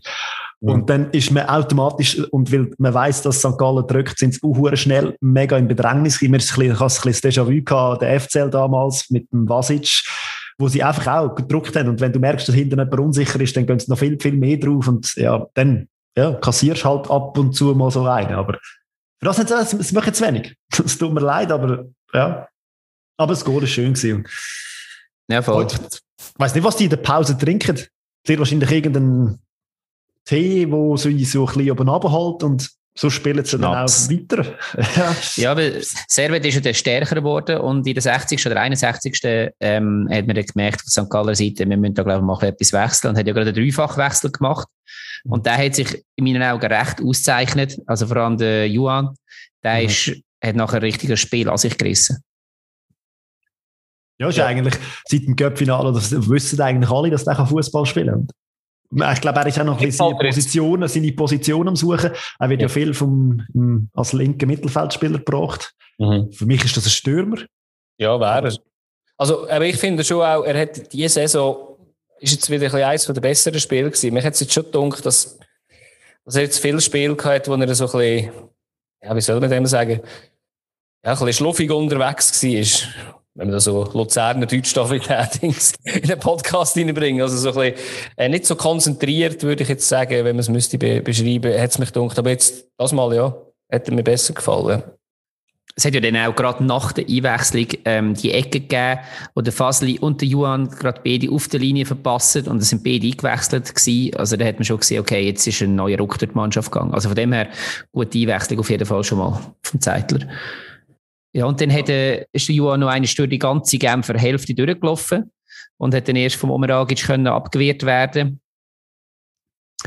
Ja, und so ist es weitergegangen. Stillhart ähm, trifft den Codelin mit der offenen Sohle im Strafraum und das gibt kein Penalty. Und da müssen wir jetzt einmal sagen, wieso. Weiß es nicht. Weiß es nicht. Nein, logisch, eben. Muss, muss sein, ja. Also, verstehe ich also, ist, Das ist jetzt auch wieder etwas, wo, wo, wo es nicht einfach eine Meinung gibt, sondern das ist so im Lehrbuch drin. Ja, nein, also ich kann es auch nicht nachvollziehen, ehrlich gesagt. Ja. Ja, diese Situation hat sich der VAR gar nicht angeschaut, gell? Nein. Also der, der Schiedsrichter er hat sich nicht mit dem VAR abgesprochen dort, oder hat, er müsse dann ein Zeichen bekommen, schau es nochmal an oder was mhm. auch immer. Aber dort ist von beiden Seiten nichts gekommen, Schiedsrichter und VAR nicht. Genau, das ist dann der Fehler vom VAR, weil das ist ja einfach, das ja. wäre eigentlich da. Wenn es der Schiri nicht sieht, muss der War hat es müssen gesehen. Ja. Genau. Und Servet hat dann dort eigentlich nur noch über, über Freistöße und Ecken sind sie zu Chancen gekommen. Und das ist dann bei der 85. Minute auch der Auslöser für das 1-1 gewesen. Also das, hat schon, das 1-1 hat sich schon ein bisschen abzeichnet, finde ich. Also Servet hat schon Druck und Fuß gemacht in der sicher in den letzten 10 Minuten sind sie schon recht, also was ich gesehen habe, ja. ein Einbahn-Fußball gewesen. Ja, für mich ist es so ein bisschen dort, wo der Gimeno hat irgendwann noch Geld bekommen wegen Zeitspielen. Ähm, für mich hat es dort ein bisschen angefangen, dass es so, also ja, eben, das nimmt mir jetzt von außen so wahr, das wird nicht so gewesen sein, aber dann hat man sich so ein bisschen eingestellt aus St. Gallen Sicht, so, ja, jetzt, jetzt müssen wir das haben. Ähm, mich hat es dunkel dass Kräfte wieder mal nachgelassen hat, das, das immer noch nicht ganz, ich weiss, es ist ein aufwendiger äh, Spielstil, aber ja, und eben dann das 1-1 durch den Eckball, das ist, äh, hat nichts mit Kraft oder äh, mit äh, zu weit hinten innen stehen, sondern einfach ein bisschen mit Konzentration zu tun, oder? Was der Flanke eigentlich kommt, nach auf Stefanovic, der fast frei kann flanken und Gut, dass, dass der auf links ist, mein, mit dem musst du zuerst mal abfinden. Das ist nämlich völlig ungewohnt, dass ja, das Stefanovic auf der linken Seite ist. Das stimmt, das ist absolut recht, ja. Aber wunderschön, wenn er den Ball annimmt und gerade weitergeht in kürzester Zeit. Also er schießt eigentlich. Er hat ja, eigentlich ja, Flanke geschossen. Richtig. Ja, ja. Und der hat dann einfach noch den Kopf herhaben. Der, er ist der... Hui. Hui ist es genau. Hui, genau. Hui, Hui. Ja, und dann hat man das Gefühl gehabt, jetzt St. Gallen nicht schon wieder. Und ähm, wahrscheinlich auch ganz viele andere, die am Fernsehen oder am Totomat oder irgendwo zugeschaut Live-Ticker und dann kommt aber ja das 2-1 noch. Wenn ihr mal erzählen. Der Schiri hat dann das Gefühl gehabt, komm, die haben jetzt schon so viel mal lamentiert, dass der War sie benachteiligt, jetzt lassen wir es einfach mal so sein. Für mich ist das ein klares Fall. Keine Diskussion, der Ellenbogen geht ins Gesicht. Also klar, aber auch wieder eine Situation, wo der Servetspieler halt am Boden, ich weiß nicht, theatralisch fliegt. Man kann, also, für mich ist es klar. Ich habe, glaube eine Zeit, Zeitlupe gebraucht und es ist einfach ein Foul. Also theatralisch fallen. Also ehrlich gesagt, wenn die einfach einen abräumt auf äh, Kopfhöhe gefühlt. Nein, die Frage ist, ob, ob, das wirklich der Punkt ist, oder? Dass man sagt, ja, dann liegt, rollt er sich noch dreimal am Boden, ob das nötig ist. Klar tut es weh, wenn der Hellbogen ins Gesicht bekommst. Ja, sicher, ja. Aber es sieht halt einfach dann so aus von außen. So la, ja, ja. ja, aber es ist da jetzt viel berechtigter als beim Krasnitschi vor dem Spiel. Klar, klar. Aber ich, weiss, ich frage mich auch, also ich meine, wenn ein War, ups, fast das Mikrofon umgehauen, ähm, wenn ein War ja auch die Pflicht hat, jedes Spiel, äh, jedes Goal noch einmal anschauen. Ob er dann einfach zu spät erst einsetzt, aber wirklich erst den letzten Pass anschaut oder was auch immer. Nein, der War hat ja das gesehen. Ja, aber der War hat ja der Schiri, der War hat ja der Schiri rausgeboten, um das sich nochmal zu ah, der War hat okay. Also der War hat eigentlich ja, interveniert und wie es der äh, Zeitler nachher am Intro gesagt hat, für ihn ist eigentlich wie die Situation, wenn das nochmal anschauen, dann ist irgendetwas passiert, wo der Wahr sagt, das ist etwas, wo nicht, äh, aber nicht passt. Und eigentlich hat er damit aufgefunden, dass es so unentschieden gibt. Und dass es dann der Schiri auf der Videoaufnahme nicht gesehen hat. Das ist eigentlich der Skandal von dem Spiel, finde ich. Ja, das stimmt, ja. Ja, sorry, ja.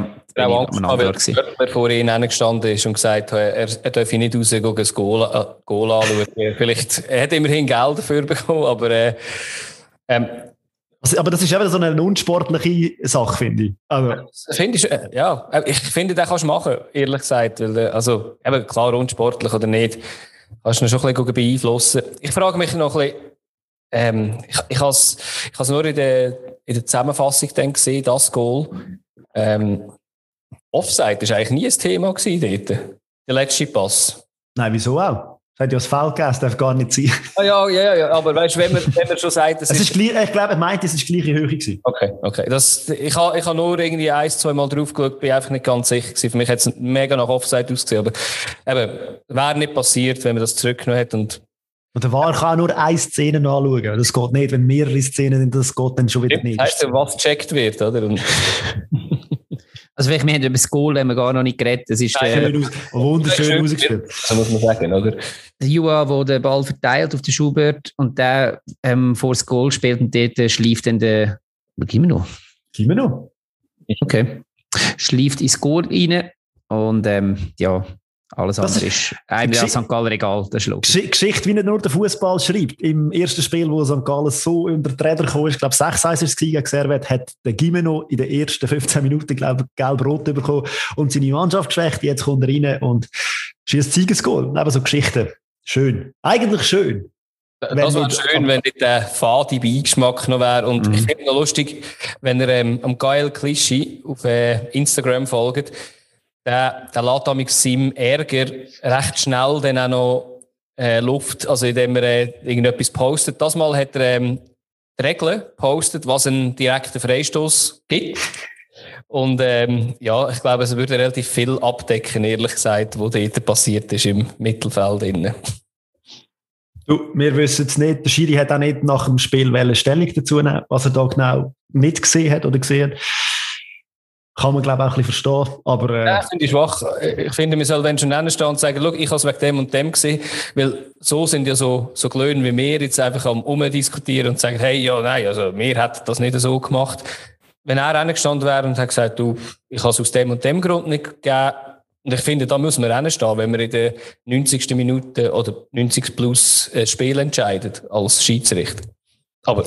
Ja, nein, ich sehe nie, aber äh, ich habe das Gefühl, dass die Schiris wie das hat man früher noch häufiger gefahren, dass der Schiri nach dem Spiel gesagt hat, wieso und wieso, dass es Pfiff hat. Und ich glaube, seit dem War redet die einfach auch nicht mehr so viel und sagen, wieso. Ja, auch auf dem ja, Feld. fast nicht mehr. Letztes Mal geredet, aber ja, das, ja. Ah. Mhm. Aber ja, eins haben wir noch, ja. Da hat der War nicht so viel zu tun gehabt. Vielleicht hat der War einfach den Match geschaut. Weiss nicht. Gut, so, so spannend ist er ja eigentlich nicht gewesen. Ja.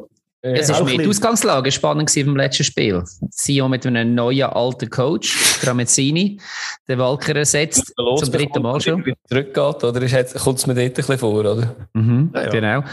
Und was mir gerade mal auffällt, ist, dass der Fickenschel wieder im Goal gestanden ist, neben der Fayulu. Das ist so, ich habe jetzt nicht das Gefühl gehabt, dass der Fayulu in der letzten Woche wirklich so geschuld war ähm, an der Base in Sion, aber das ist so eine beliebte Maßnahme, die man als, als äh, Trainer manchmal macht. Ja. Der Gürgic ist ja auch wieder ein bisschen zurückgekommen, wo ja auch ein bisschen eher draussen war, unter einem äh, Walker. Mhm. Ja, auf Routine gesetzt. Ja. Und man muss auch sagen, über lange, über lange Zeit ist ja das eigentlich, ja, nicht unerfolgreich, ja, wenn es nicht schön war, aber äh, ja.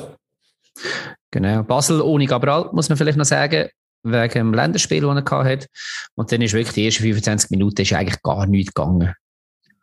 Ich, also, ich finde, das Sio hat ein bisschen die klarere Chance gehabt in der ersten Halbzeit. Stojkovic, mhm. das recht gut gemacht vor dem Innen. Ich meine, ist ja allein auf sich gestellt gewesen, für das hat er es nicht schlecht gemacht.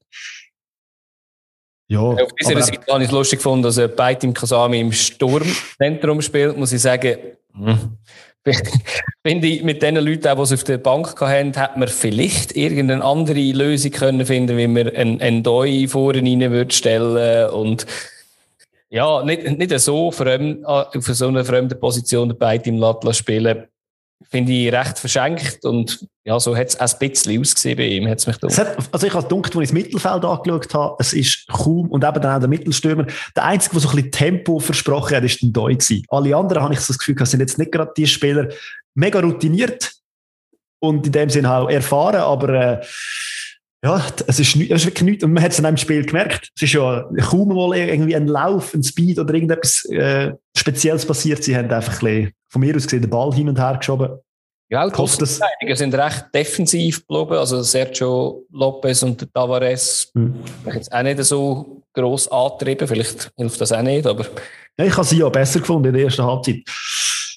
Ja. Wir haben dort noch eine kleine Situation gehabt, wo wir am Stammtisch auch darüber reden. Im Fick kennst du seinen ähm, Ball, den er zweimal in die Hand nimmt, den er ah, nicht darf. Klar. er hat ja irgendetwas von Siffle moniert, habe ich so das Gefühl gehabt, vom Sprachlichen her, dass er sich irgendwie etwas nicht bewusst war. Siffle, Pfeife, Schiri, keine Ahnung was, aber irgendetwas gepfiffen Aber wenn sie ist. ja noch Lippenleser auf Französisch. Äh, ja, Unglaublich, was du für Qualitäten hast. Vor allem bin ich noch froh, dass du übersetzt hast. Ich habe gemeint, du hast jetzt irgendwie von einem Soufflé geredet, wo es irgendwie und habe so, Ich kann schon eine Pfanne für einen da hinten. vielleicht hat er auch seiner Freundin daheim, wo vielleicht, vielleicht am Kochen war, irgendwie wollen etwas sagen, aber ich weiß es nicht. Nein, von mir klar, er, er moniert mit der Hand irgendwie machen sagt er Siffle. Also, aber ja, dürfte nicht passieren. Vor allem geil, dass ich sage, ich hätte fast Pfanne für genommen, aber Soufflé, Soufflé macht man, glaube ich, sowieso im Ofen. Ich jetzt nicht live on stage, weil äh, aber äh, ja. ah, geil. Okay, sorry. Zurück zum Fußball. Das braucht es ab und zu.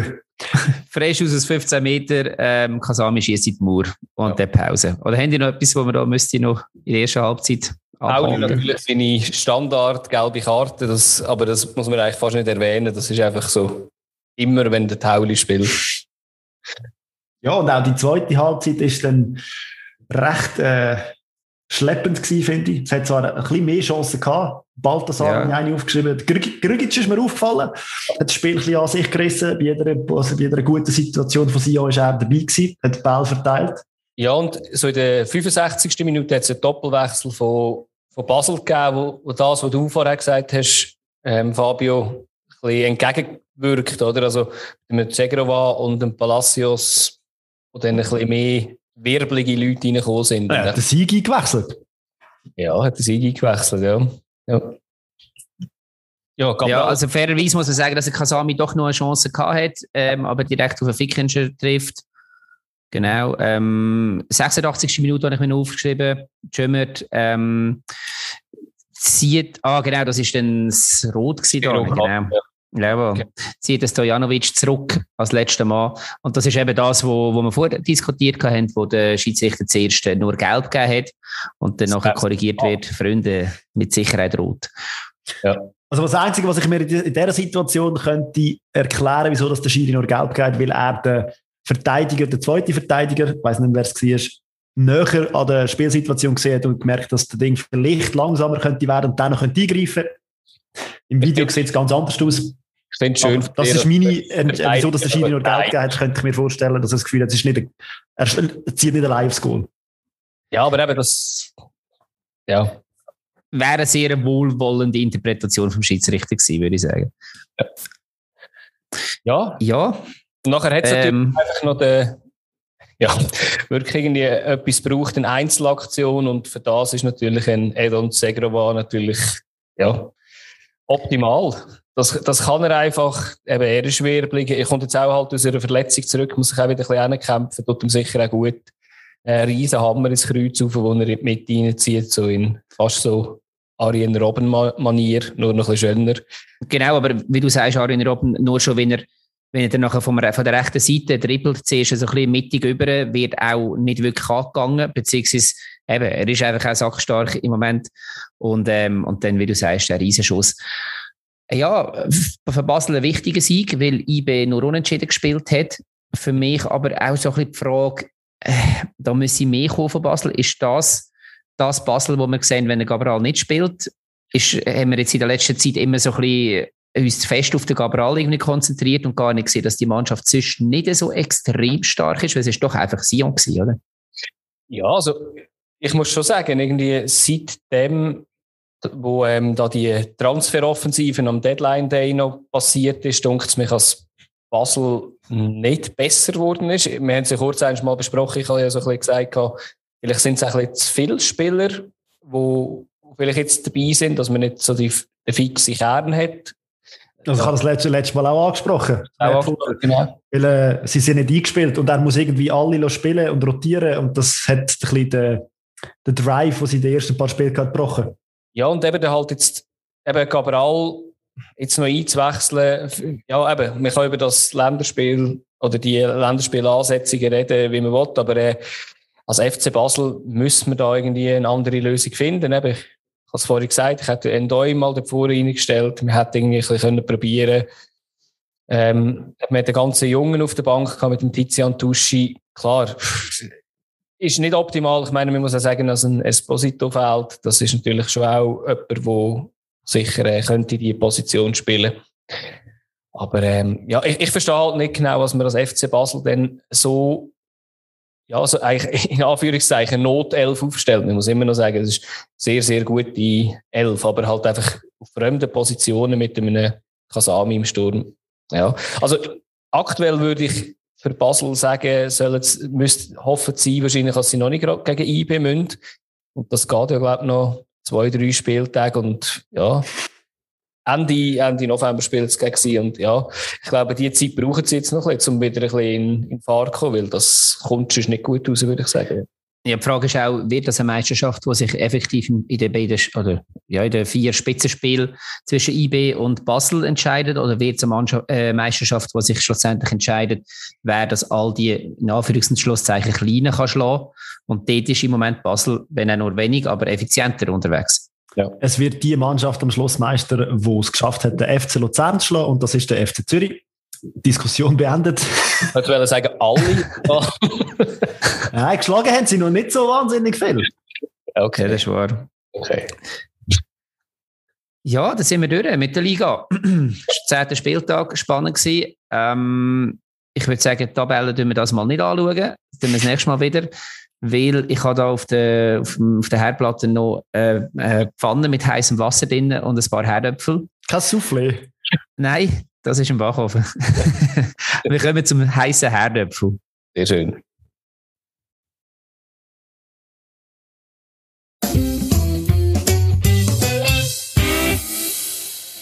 Der heiße Herdöpfel, wir haben schon lange keinen mehr gemacht. Für all die Hörer da draussen, die neuer sind, ihr wisst schon, was jetzt kommt. Meine zwei Kollegen nicht. Der heiße Herdöpfel ist immer ein Thema, das ähm, überraschend reingebracht wird und wo sollte so heiß sein, dass man sich die Finger drauf verbrennt. Das heisst, wo man kann darüber diskutieren ähm, es ist ein Thema, wo in den meisten Podcasts und Zeitungen schon durchdiskutiert worden ist. Und trotzdem finde ich, wir sind da ein Fan-Podcast, wir müssen das einfach einmal noch zum Thema machen. Und zwar, Freude kommt Newcastle United, kommt ein neuer Besitzer und ganz, ganz, ganz, ganz, ganz, ganz viel Geld über von einer saudi-arabischen ähm, Organisation oder Fonds, wo schlussendlich direkt im Königshaus, im Kronprinz Mohammed bin Salam ähm, gehört und ist jetzt neu der reichste Verein der Welt. Geil, oder? Ja, in England nichts Neues von mir aus.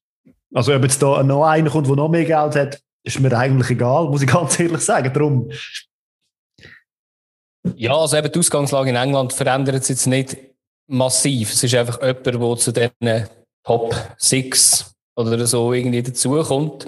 Und ich habe gerade letzte Aufstellung gesehen, wie lange es gegangen ist, wo, wo so richtig Geld geflossen ist in gewisse Vereine, wie lange es denn gegangen ist, bis sie erfolgreich sind. Bei Chelsea ganz am Anfang ist das in die ein, zwei Jahre gegangen, bis sie mal die Meisterschaft geholt haben. Ich glaube, bei Liverpool ist es dann trotzdem irgendwie neun Jahre gegangen, bis, bis man ganz oben angekommen ist.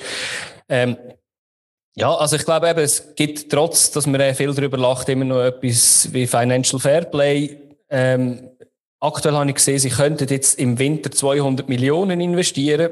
Ähm, sie sind anscheinend zurückhaltend und würden nur 60 Quellen investieren. Von dem her äh, sind sie ja sehr sparsam unterwegs, muss man sagen, oder? Der Jürgen Klopp ist befragt worden zu dem Thema. Er sieht, er sagt, das werde, werde alles verändern im englischen Fußball, weil sie jetzt halt einfach eine Supermacht sind. Er geht noch etwa fünf Jahre und sagt immerhin, man muss zum vielen Geld auch noch richtige Entscheidungen fällen. Haben wir auch Beispiele gehabt in der Vergangenheit. Aber für mich ist jetzt mehr so ein bisschen die Frage, okay, es ist ein neuer Geldgeber, also gerade Jürgen Klopp bei Liverpool, die haben einen amerikanischen Geldgeber hinter dran, die sind auch nicht ganz arm. Ähm, was spielt das für eine Rolle, dass jetzt das Saudi-Arabien ist, wo doch recht ähm, angefindet, also nicht angefindet, sondern recht kritisiert wird für, ähm, für eklatante Menschenrechtsverletzungen, gerade zuletzt jetzt wieder der Fall ähm, mit dem Journalisten Jamal Khashoggi, wo der Kronprinz mehr oder weniger direkt beteiligt ist, von dem geht man zumindest aus. Ähm, macht das einen Unterschied oder ist die, ist die Liga, wie der Guardian geschrieben hat, sowieso moralisch bankrott? Also für mich macht das schon einen grossen Unterschied. Also, meine, klar, man hat ja, was, wahrscheinlich viele irritiert hat, dass äh, so viele Leute vor dem Stadion sind und gefeiert haben, oder? Äh, für mich am Anfang auch, als ich es gesehen habe, habe ich gedacht, okay, das kann man jetzt nicht wirklich machen. Weil eben, was dort äh, ethisch dahinter ist, muss man sagen, das geht einmal nicht. Also ich finde, dort sollte man eigentlich das Geld nicht annehmen. Man muss aber auch sagen, es ist ja auch über eine Zwischenfirma, wo ja dann logischerweise trotzdem von ihnen gesponsert ist, wo ja dann einfach nicht kannst sagen, ja, es ist einfach der Saudi, äh, das sind die Saudis selber, aber äh, ja gut, eben, das ist halt nur auf dem Papier so. Das andere ist eben, dass sie so gefeiert haben, alle Fans. War ja, dass der Mark Ashley, irgendwie, ich glaube 14 Jahre ist er jetzt dort gewesen, der vorherige Besitzer, den haben alle gehasst. Aus dem Grund eigentlich, weil der hat immer günstig eingekauft und, und äh, teuer verkauft. Ähm, hat er jetzt geschafft, aus meiner Sicht. Von dem her, es hat jeder gewusst von Anfang an, wie das dort läuft. Und er war anscheinend recht knauserig gewesen, also jetzt für äh, Premier League-Verhältnis. Und ja, anscheinend lenkt das ein paar Leute, einfach Geld zu haben und jetzt wahrscheinlich in den nächsten drei, vier Jahren irgendeine Champions League mitspielen und so. Aber jetzt das Jahr müssen wir schauen, dass sie nicht absteigen. Jetzt sind auf Platz 18. Von dem her, das fände ich ein, fände ich ein lustiges, lustiges Vorgehen, wenn sie würden absteigen ja, also ich denke, das macht halt schon auch viel aus, dass Newcastle gerade ein Ort ist, wo in der Vergangenheit auch schon Erfolg gehabt hat und jetzt aber halt längere Durchstrecke gehabt hat. Und man, wie du gesagt hast, so der, der Hass auch gegen bisherige Besitzer halt auch gehabt hat und das sicher ein grosser Aspekt ist. Dennoch hat man jetzt beim letzten Spiel nicht wenige Leute auch mit irgendwelchen Scheichverkleidungen gesehen im Stadion und so weiter. Und man sich dann schon fragen, oder? Ist, ist, ist einem denn, wenn man wenn man Fan ist von einem Verein und man weiß, okay, jetzt kommt, es kommt so viel Geld, das wird, das wird meine Mannschaft, wenn nicht alles dumm läuft, richtig an die Spitze, und zwar weltweit katapultieren, ist es einem denn egal? Also kann es einem denn völlig egal sein? Muss man das verstehen? Darf man da auch, das auch kritisieren? Oder sind wir da ein bisschen heuchlerisch, wenn wir, wenn wir, und, und bei uns wäre es etwas anderes, wenn jetzt irgendwo, wenn er jetzt in der FC Luzern oder Aarau oder wo, dass man jetzt gerade daheim ist, ähm, investiert hätte? Also bei mir stellt sich einfach ein bisschen die Frage, wie man kann gegen die Euro Super League sein, aber dann trotzdem so Sachen eben unterstützen. Weil von mir aus geht es das Gleiche rein. Es macht auch den Fußball kaputt. Und klar, es gibt in England noch ganz viele andere Mannschaften, die ehrliche Arbeit, die versuchen, mit den finanziellen Mitteln aus Händen zu regeln. Aber es spielen ja dann schlussendlich spielen ja dann am Schluss gleich irgendwie sechs um einen Titel. Und das ist ja dann eigentlich nichts anderes als die sechs von der Super League, wo dann miteinander äh, das Zeug auseinander um, umspielen oder ausspielen. Ja, also, was, also mich also zwei Sachen, die mich ein bisschen stören. Das eine ist halt, es ist ja noch Newcastle. Also jeder, der schon mal dort in der Nähe oder Region war, weiss, ähm, hart arbeitende und ähm, ja, haben auch schon ein paar gesagt, nicht die schönste Stadt, um es jetzt schön auszudrücken. Ich, ich finde, es hat noch Charme, aber es ist wirklich eine Arbeiterstadt. Passt eigentlich komplett nicht in das Ganze. Aber eben, man muss sagen, es ist Premier League. Also, kann man, das, das ist manchmal so ein bisschen das, äh, das Heuchlerische. Auch da geht es immer um sehr, sehr viel Geld. Das andere ist so, ähm, wenn du gerade bei deinem Mitbringsel hast dürfen, etwas mitbringen, äh, mitbringen oder hast dürfen mitbringen aus Mediensicht, kann ich sonst noch vor ähm, empfehlen vom Guardian auch. Ähm, Today in Focus ist ein, äh, ist ein Podcast, dort ist darum gegangen, dass Newcastle-Fans finden, dass sie jetzt ihren Club zurückkennen, von Mark Ashley. Aber sie schreiben auch im Untertitel, aber zu welchen Kosten, oder? Oder zu, zu was für Konditionen, oder? Und das ist halt dann schon, ja, eben, mir ist, mir ist halt unter sich dort, wenn man in der Champions League dabei ist, wenn man, wenn man halt zu diesen Big Six gehört, aber irgendwann muss, sollte man eigentlich schon irgendwie einen Abstrich machen, was man für Geld annimmt. Aber, ja, ist vielleicht auch ein bisschen zu viel verlangt ethisch. Aber du hast vorher ähm, angesprochen, eben, also du Fabio, die Verbindung zu der Super League gemacht, wo man dann halt eben einen elitären Kreis hat, der nicht mehr gestört wird. die Superliga ist so, wie sie geplant ist, nicht gekommen. Es gibt jetzt bereits wieder neue Pläne. Über das reden wir dann sicher auch irgendwann schon mal. Aber die Frage ist halt dann schon, ähm, wie, ist das, wie ist das für die Liga? Was macht das mit der Liga sonst?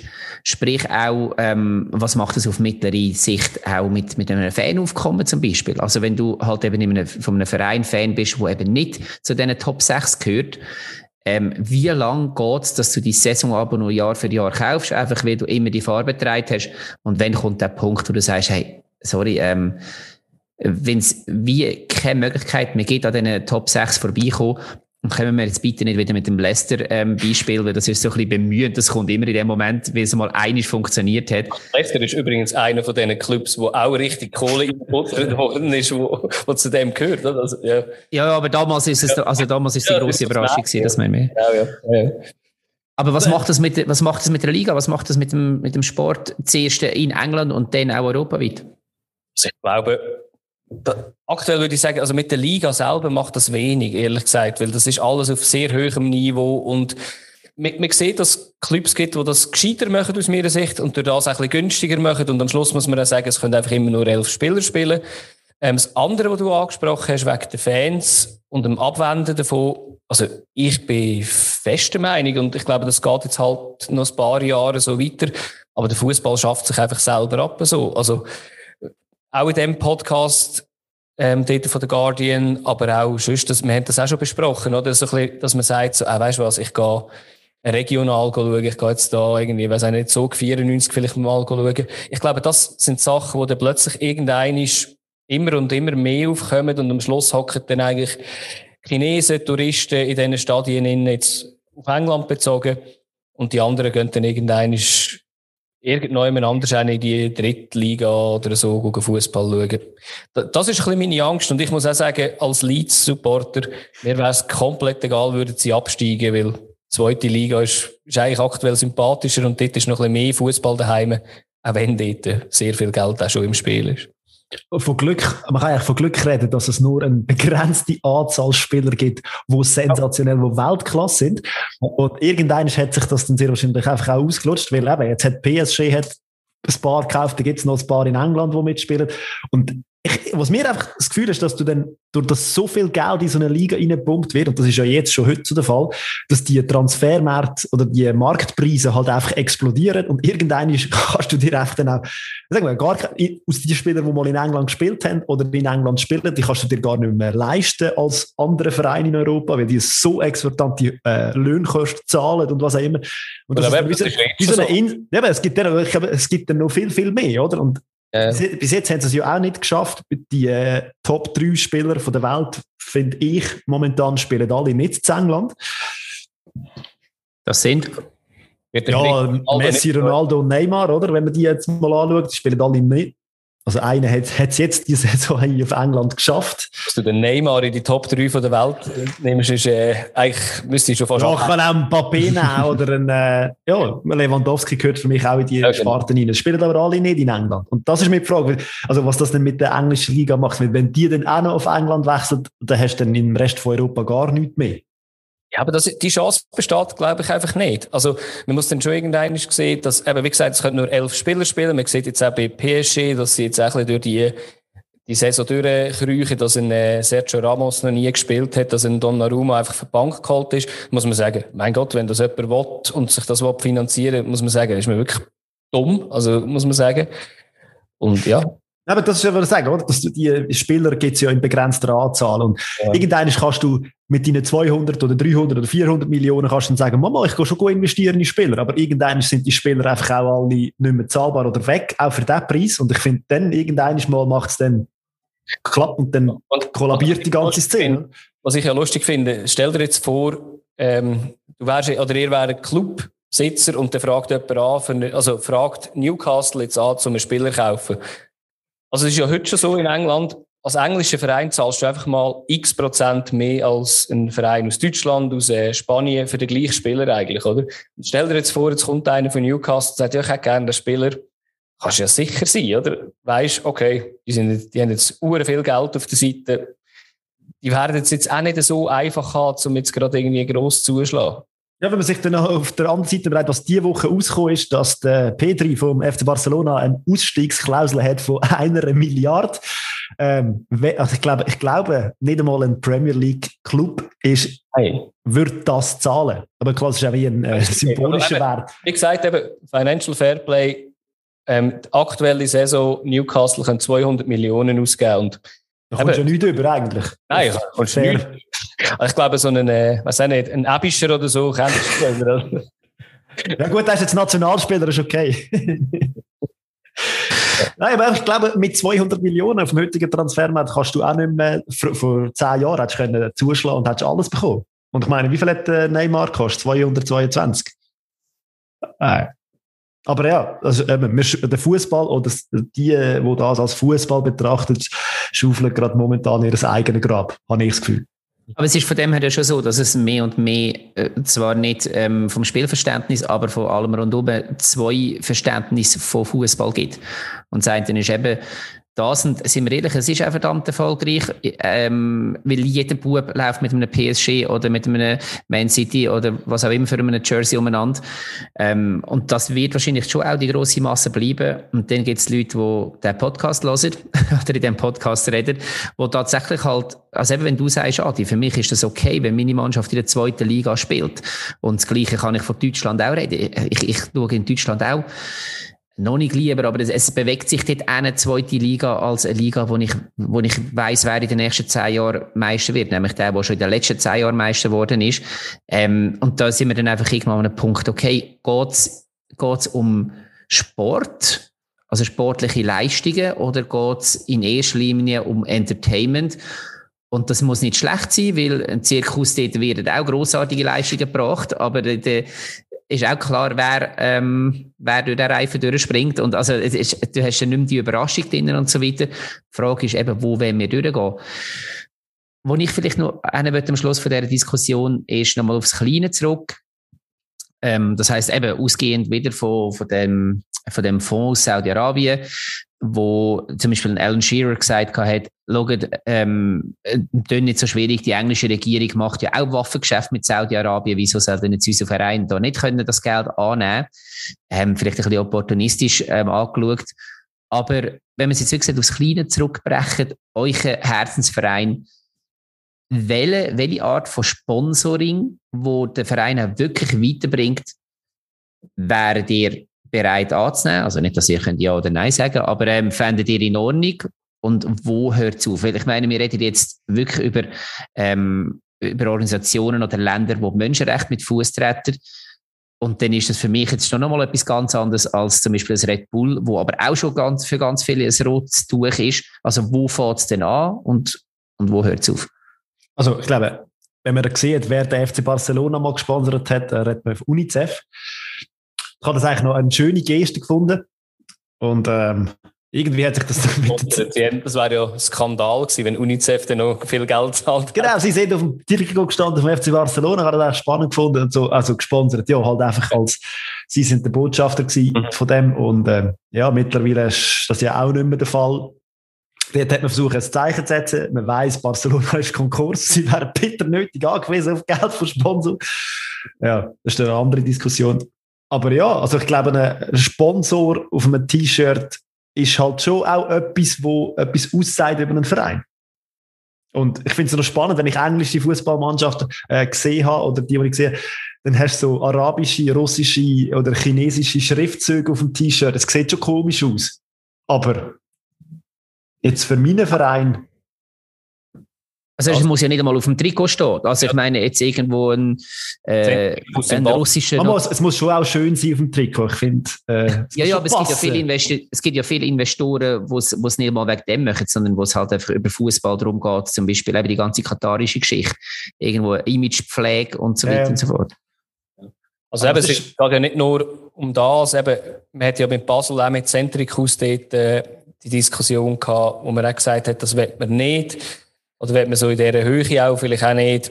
Ähm, es ist noch schwierig, die Frage zu beantworten. Ich glaube, man muss das auch immer ein bisschen situativ anschauen und vielleicht auch, wie als, als das Geld eingesetzt wird, oder? Also, wenn es dann wirklich darum geht, zu sagen, komm, wir kaufen uns einfach mal die Liga zusammen, würde ich sagen, fände ich bei meinem Herzensverein nicht cool, wirklich nicht, weil das würde mir jetzt nicht so gefallen. Andererseits, wenn jetzt jemand würde kommen und würde sagen, du, schau, wir geben, weiß nicht, 50 Millionen deinem Verein, der ist aber zweckgebunden irgendwie an Jugendförderung, an, weiß auch nicht, irgendwie Verankerung in der Umgebung. Ähm, dann wäre ich wahrscheinlich jetzt schon noch ein bisschen ja, kulanter wäre es, das darf sein. Solange es nicht ein Red Bull ist oder aus, aus dem Emirat. Aber, äh, ähm, also, nein, sagen wir jetzt, solange es nicht irgendwie dich musst dafür verkaufen am Schluss, oder? Oder als ein Farmteam wirst. Das ist, das sind halt ein bisschen die, die Aspekte, die ich würde sagen würde, wären mir wichtig. Also, ja.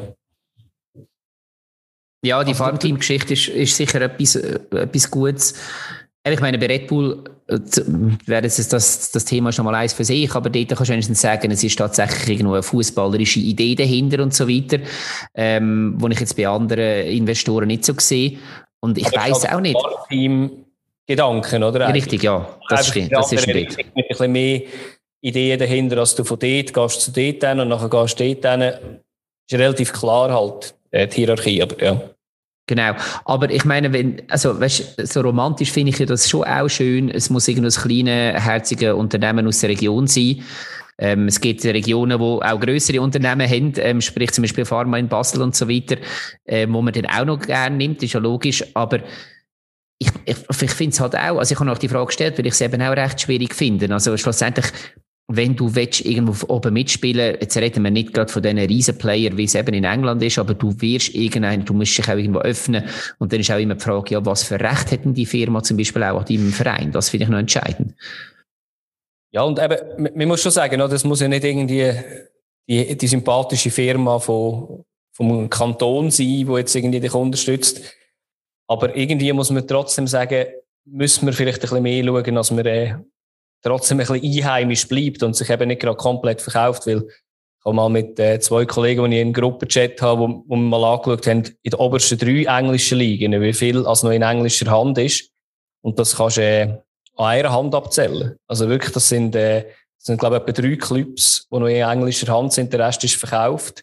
Äh, Italien ist auf dem Weg, wo man muss sagen, ja, äh, Deutschland macht es einerseits gut. Ich finde, Deutschland stellt sich aber auch zu oft noch zu gut dar, weil sie haben einfach irgendwelche komische Gebilde mit, äh, mit Firmen hinter dran. Aber das ist immerhin alles noch ein bisschen in, in deutscher Hand, was ich irgendwie schon noch wichtig finde, dass man das nicht nur als Spekulationsobjekt weggibt, eigentlich, sein Club. Weil ich glaube, das hat so einen grossen Wert, hat ja Kultur aus meiner Sicht, hat ein Fußballverein, auch wenn viele Leute sagen, ja, das ist doch nicht Kultur, aber für mich ist Kultur, Freizeit darf man nicht unterschätzen, was das in einer Region gibt.